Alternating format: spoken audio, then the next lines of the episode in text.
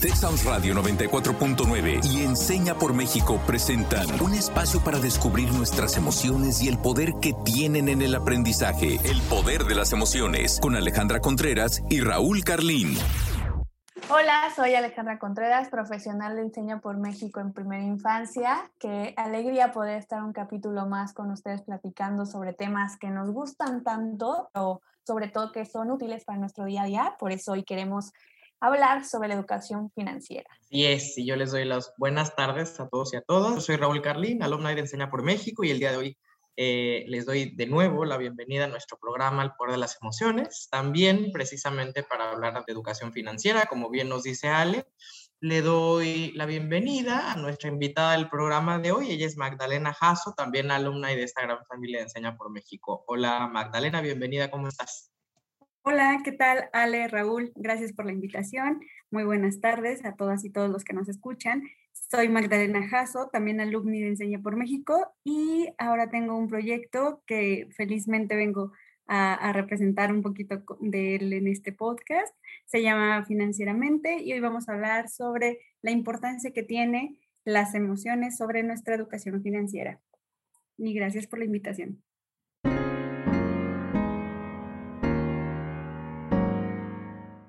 Bueno, pues empecemos. Eh, quisiera preguntarles a Raúl, Ale y a nuestra audiencia, ¿ustedes cómo es que administran su dinero? Yo les debo de confesar que pasé por una variedad de estrategias, desde anotar mis gastos en una pequeña libreta eh, que tenía en, en mi buró, después me fui por la aplicación del banco, pero se me olvidaba eh, checarla hasta que, hasta que me presentaron justo una aplicación que se llama CoinKeeper, eh, que me gusta mucho, que puedes dividir los gastos en conceptos como supermercados, servicios, fin de semana, puedes como inventar tus categorías según tu estilo de vida. También esta interfaz pues es como muy, muy intuitiva, es muy sencillo llevar estos registros de gastos y te muestran estadísticas de cuánto gastas, en qué concepto, en qué aspecto y la verdad es que me, me ha ayudado mucho, me ha acomodado bien, pero también quisiera saber, Raúl, qué responde ante esta pregunta. la verdad es que me considero una persona bastante organizada con las cuentas, o sea, creo que eh, siento que soy una persona que tiene la habilidad de ahorrar y entonces para el tema de los ahorros utilizo mucho la aplicación de mi banco, que tiene una función que se llama apartados. Seguramente quien la tenga ya sabrá de qué banco estoy hablando, pero no lo voy a mencionar. Y ahí es en, en esos apartados donde gestiono mis ahorros porque es dinero que deja de aparecer en tu cuenta principal. Es como si lo tuvieras en una nube del banco. Pero lo puedes devolver a tu cuenta principal cada que quieras, cada que lo necesites. Eso para el tema, digamos, de los ahorros, de los savings.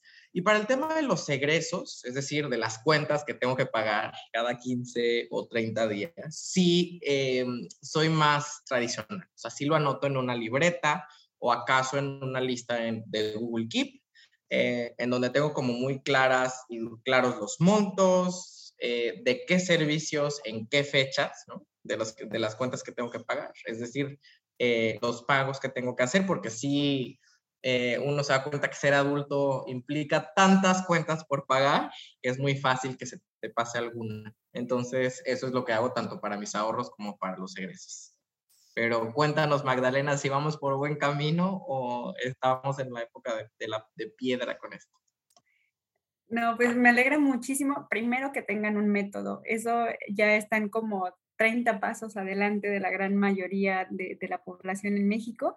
Entonces, es totalmente excelente buen camino y excelente inicio y arranque, porque la mayoría de nosotros, los mexicanos, no nos, em, no tenemos el hábito construido aún de llevar un, un registro sobre nuestros ingresos y mucho menos sobre nuestros egresos. Eh, la mayoría de la población lo tiene en la mente.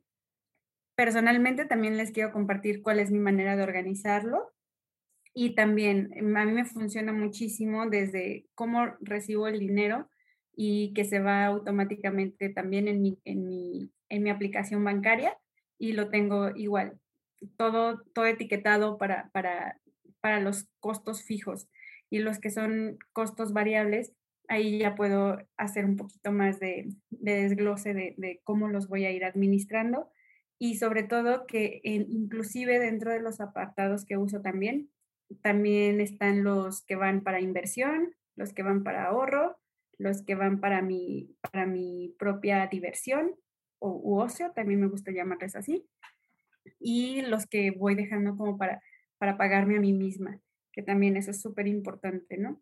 Dejar un pedacito para eso y el ahorro además. Entonces, em, así es como también lo hago.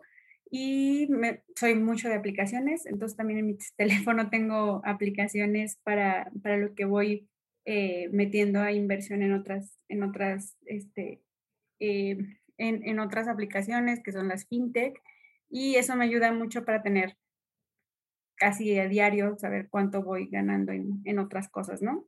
Entonces, creo que ustedes van también excelente en, esa, en ese camino. Felicidades y, y, y pues vamos a seguir hablando un poquito más de esto eh, a lo largo del podcast, pero súper bien, ¿eh? Muy bien. Yo creo que es un tema que pensamos que es muy, muy complicado y, y, que algunos pues hasta nos da algo de temor, ¿no? Porque pues es el dinero con el que vamos a estar manejándonos, pero creo que estas resistencias vienen un poco del desconocimiento. Entonces, es importante entrar a una de nuestras secciones que más nos gusta, desbloqueando mitos, para justo responder algunas grandes dudas que tenemos sobre este tema. Y les quiero contar que la dinámica va a ser la siguiente. Yo voy a mencionar algunos enunciados, Raúl nos contará desde su experiencia si considera que es un mito o realidad y Magdalena en este caso nos va a compartir su opinión de si estamos en lo correcto o no.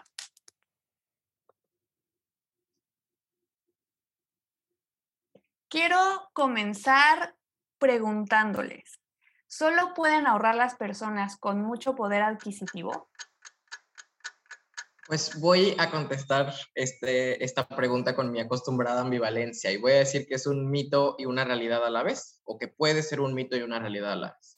Es un mito porque creo que cuando pensamos en personas con mucho poder adquisitivo, estamos pensando en personas que pertenecen, por ejemplo, a la clase alta cuando creo que más bien, por ejemplo, es la clase media, em, que básicamente se va moviendo en la escalera de la movilidad social, muy incipiente en nuestro país, precisamente a partir de desarrollar la habilidad de ahorrar o de convertirse, por ejemplo, en, sujetos de crédito e ir administrando sus cuentas, eh, pagando sus préstamos, eh, ahorrando una esquinita de sus ingresos, como, como muchos le llaman. Entonces creo que no, no necesariamente necesitas tener mucho poder adquisitivo, necesitas poder tener cierto poder adquisitivo y tener por otro lado lo que, lo que Magdalena muy bien llamaba un método, o sea, un método para ahorrar, para gestionar tus finanzas. Pero en algún sentido sí creo que es una realidad porque hay un amplio sector de la población en México y esto lo hemos abordado, por ejemplo, en, en los episodios en los que hablamos sobre los objetivos de desarrollo sostenible 1 y 2, sobre hambre cero y fin de la pobreza. O sea, estamos en un país eh, cuya eh, mayoría eh, de personas, habitantes, me refiero, vive bajo de la línea de la pobreza o debajo de la línea de la pobreza extrema, incluso. Yo creo que hablar de ahorrar para estas, para personas que viven eh, con un dólar al día, pienso en las personas que viven debajo de la línea de la pobreza extrema, hablarles de ahorrar me, parecería inclusive ofensivo, pero creo que sí hay que comenzar a generar una cultura financiera, por eso creo que esto es em, un mito y una realidad a la vez, pero cuéntanos Magdalena, ¿qué piensas? Muchas gracias por tu, por tu contribución.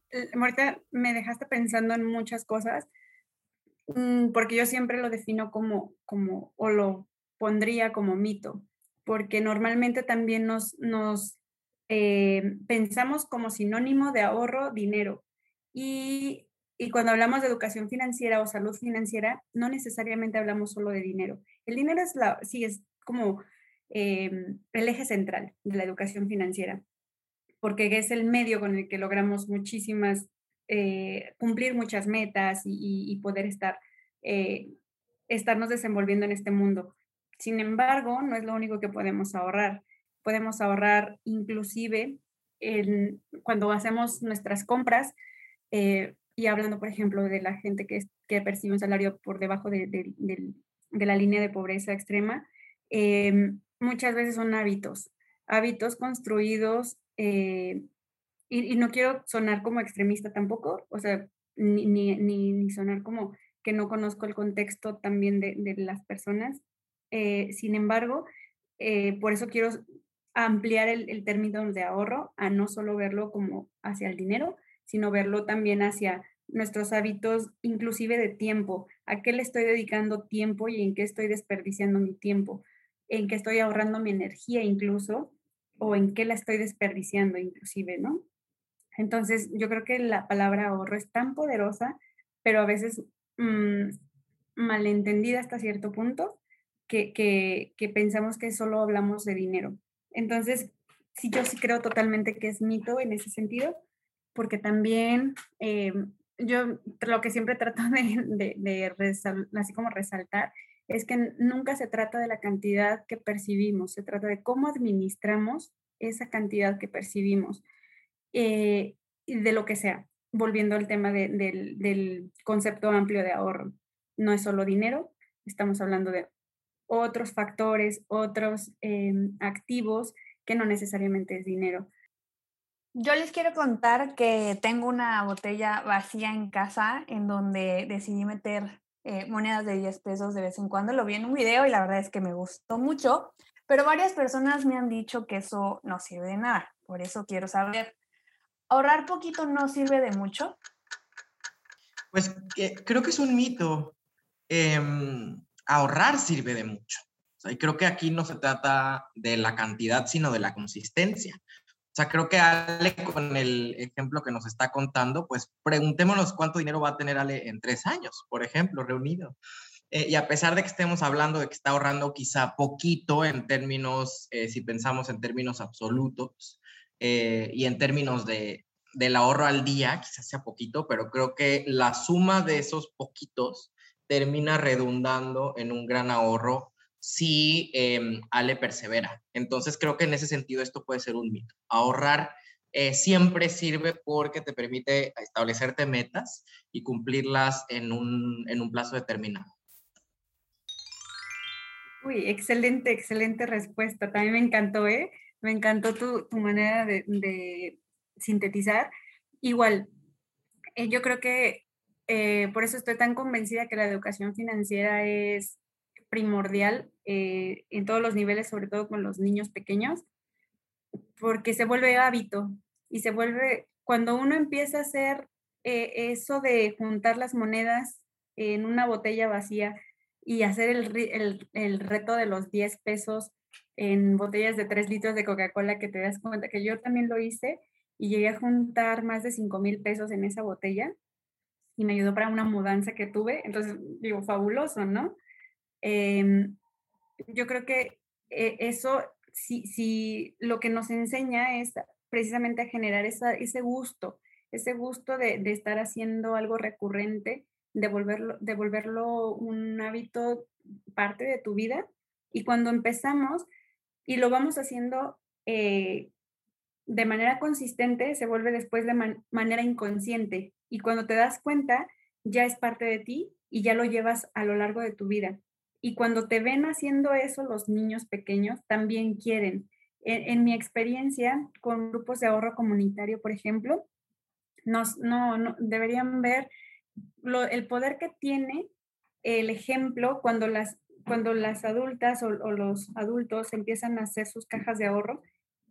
Me ha tocado ver grupos donde los niños acompañan a sus papás a, a esas reuniones y después los niños también quieren y dicen, por favor, yo quiero ahorrar también, yo quiero ahorrar contigo, yo quiero ahorrar contigo, porque ven la satisfacción de, de los padres y también ellos quieren sentirla. Es algo bien interesante esa, esa mm, eh, alegría que se transmite cuando, como bien dijo Raúl, se logran sus objetivos y sus, y sus metas. Ahorrar poquito es realmente como lo de menos. El punto es ahorrar la cantidad que tú dijiste que ibas a ahorrar en el tiempo que dijiste que ibas a ahorrar para gastarlo en lo que tú dijiste que ibas a gastarlo. Y ahí se cumple lo que, lo que te propusiste. Y ahí es como el, vamos a chocarla porque se logró. Y, y entonces ahorrar poquito mucho realmente es como el pretexto, porque lo que estás logrando es una meta personal. Y a mí me gusta verlo de esa manera también el ahorro, porque al final, si lo hacemos por algo que deseamos, anhelamos y pretendemos alcanzar, se hace mucho más fácil todo. Ten por seguro que lo seguiré haciendo. Y ahorita que mencionaste justo esta cuestión eh, de la psicología, de cómo lo vamos viviendo cada uno de nosotros como individuos, quiero eh, cerrar con esta duda. ¿Están vinculadas las emociones con mis finanzas? Es una realidad absoluta y quien piense lo contrario, por favor recuerde la última vez que abrió su aplicación o fue al cajero y en el saldo le aparecían cero pesos. Entonces recuerden cómo se sintieron y la frustración que debieron haber sentido por no tener dinero en su cuenta. Pero creo que más allá de las emociones, así les podemos poner nombre, creo que también hay que ponerle nombre a las habilidades socioemocionales cuando desarrollas una educación financiera. Creo que lo que nos está hablando Magdalena hace un segundo es, por ejemplo, la, posibilidad que eh, ahorrar, el hecho de ahorrar, te da en términos del desarrollo de, de la habilidad de la autoeficacia. Por ejemplo, ¿qué es ahorrar sino precisamente volverte una persona autoeficaz? una persona que se plantea metas, que tiene un método y que trabaja para cumplirlas. ¿no? ¿No es eso acaso, por ejemplo, lo, que hemos estado pugnando para hacer con nuestros y nuestras estudiantes en el aula? Que se pongan una meta de aprendizaje al inicio de nuestra clase para que después puedan hacer visible su proceso de aprendizaje. Pues esto es lo mismo.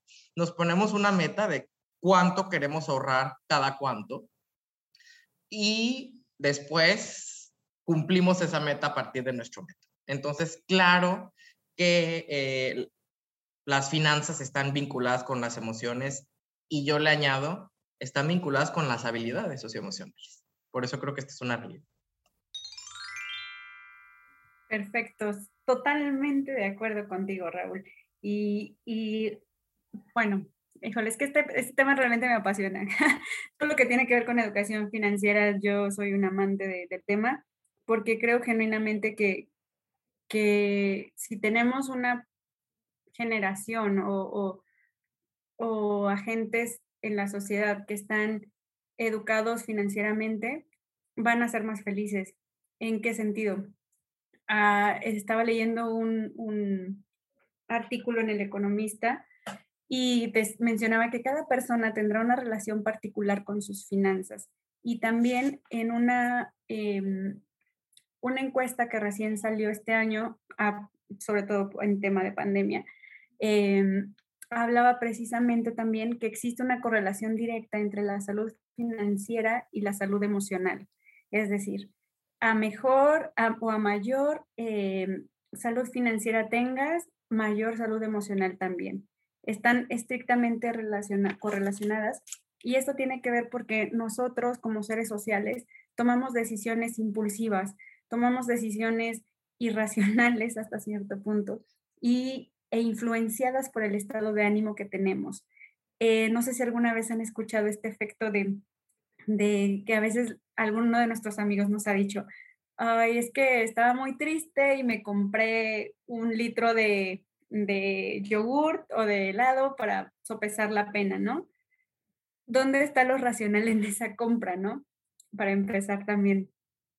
Eh, y después viene la culpa porque compré eso, eh, que gané haciendo esa compra. Todas nuestras decisiones están basadas en, emociones, realmente eh, casi el 100% de nuestras decisiones. Y muchas de las que tomamos financieras nos pueden hacer un daño excesivo en nuestros bolsillos. Hay eh, dos efectos que, que, voy a mencionar que, mm, o fenómenos que se, se estudian en, en, en, educación financiera, que uno es el efecto pasión y que es cuando tenemos estos momentos súper emocionales así al tope, así estamos en el, en el, eh, en el pico de las emociones intensas y que afectan nuestra manera de cómo consumimos. Y después que hacemos esos consumos decimos, ay, demonios, ¿por qué compré esto? Es como, mm, como cuando vamos a un parque de diversiones y de repente terminamos comprando el llaverito, que jamás lo vamos a usar, las, las gorritas estas de FOMI, que también nunca más vamos a volver a usar. Eso es como un ejemplo, ¿no? Y tenemos otro efecto que se, que se llama el efecto FOMO, que tiene que ver, o es por su nombre en inglés, que significa Fear of Missing Out, que significa em, el miedo a perder algo. Y eso pasó o se dio muchísimo ahorita en, al inicio de la pandemia. No sé si recuerdan que al principio todo el mundo compraba papel de baño. ¿Recuerdan? Así se quedó sin papel de baño, así todos los supermercados. Hubo un pánico colectivo y toda la gente empezó a comprar papel de baño irracionalmente. A ese, ese es el efecto FOMO. Es eh, por moda, compras cosas por miedo a que se quede vacío eso, ¿no? Es como, no, se lo van a llevar, me lo llevo yo también. ¿Y para qué? no sabemos, pero lo compras. Entonces, em, algo bien interesante que, salió este año también a propósito de la pandemia fue una, una encuesta que la hizo eh, una fintech que se llama Coru, y es alarmante la, la cifra que menciona que el 87% de los mexicanos encuestados dicen que sus finanzas personales son fuente de ansiedad y estrés. Y esto, esto tiene que ver precisamente con, con lo que también Raúl mencionaba. Cuando vas al cajero y lo ves en ceros, dices, ¿what? O sea, te da el paro cardíaco casi, casi en ese momento. Y esto tiene que ver, uf, con muchísimo, muchísimo que hay detrás, ¿no? Por no tener una buena administración, por no registrar tus gastos, por no saber cuánto, y sobre todo eso, no saber cuánto estás gastando creyendo que el, el, ingreso es ilimitado o que los créditos que tenemos son ilimitados. Y cuando nos llega el chapuzón de agua fría, de decir, no, pues todo tiene un límite, ¿no? Y tienes que organizarte, es ahí donde la gente entra en, en, en un colapso nervioso. Y también esta misma encuesta habla de, que tres de cada diez personas han considerado el suicidio inclusive como alternativa a sus dificultades de pago. Esa es una cifra alarmante, pero es en, otros países, incluso en Estados Unidos, llega a ser mayor esta cifra por, por la cantidad de deudas que llegan a tener las personas, pero deudas mal llevadas. También hay mentalidades que afectan estas decisiones y que claramente también tienen que ver con nuestras emociones, con cómo nos sentimos. Y, por ejemplo, algunas mentalidades que nos hacen tomar decisiones no tan saludables a nuestras finanzas son, por ejemplo, la competencia, que, que nos habla de, nos hace sentir, nos pone en un estado de, entre comillas, voy a decir, voy bien. Todo lo que está, está perfecto, ¿no? Estoy en un estado de cada mes o cada quincena tengo mi, mi salario, no importa, ahí me la llevo sin pensar en qué va a pasar en el futuro y, sin tener un colchoncito para poder eh, estar como eh, sorteando algunas dificultades. Algunas otras son los celos, por ejemplo, esa mentalidad que dice, si él o ella puede, pues yo también. Y órale, me compro el carro más nuevo del vecino, más que el del vecino, ¿no? Porque pues yo también puedo. Otra sería la desidia, eh, que es como dejo mis finanzas para después. Esa es muy, muy, muy clásica. Em, el temor, esto lo mencionábamos también desde el principio, Ale lo mencionaba, que, que podemos decir, me aterra pensar en mis finanzas, porque ni siquiera sé por dónde empezar, ¿no? Porque todo el mundo creemos que son aburridas, que son una caja negra, cuando en realidad solo es, pues, conocerlas, pues gracias, Magdalena. ¿Cuánto hemos aprendido hoy? Qué interesante tema. Yo, ¿con qué me quedo? Vamos a pasar a esta sección de qué desbloqueaste.